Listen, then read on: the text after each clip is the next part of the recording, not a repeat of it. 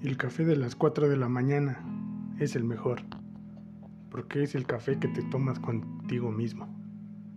Las 4 de la mañana es una hora mágica. Quizá es la hora donde más silencio existe. La ciudad duerme, pájaros y perros duermen. Es el silencio donde las ideas nacen, donde la reflexión surge, el momento de crear.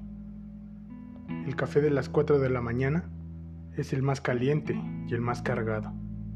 Mientras es tomado, las ideas fluyen, los recuerdos aparecen y las personas aparecen. El café de las 4 de la mañana trae sueños y esperanzas. Siempre es acompañado por esa idea romántica que hoy será el gran día. La idea romántica que es hoy. Eso que deseas, la magia hará su trabajo y te lo concederá. El café de las 4 de la mañana siempre, siempre se toma con la única persona que realmente te entiende, contigo mismo.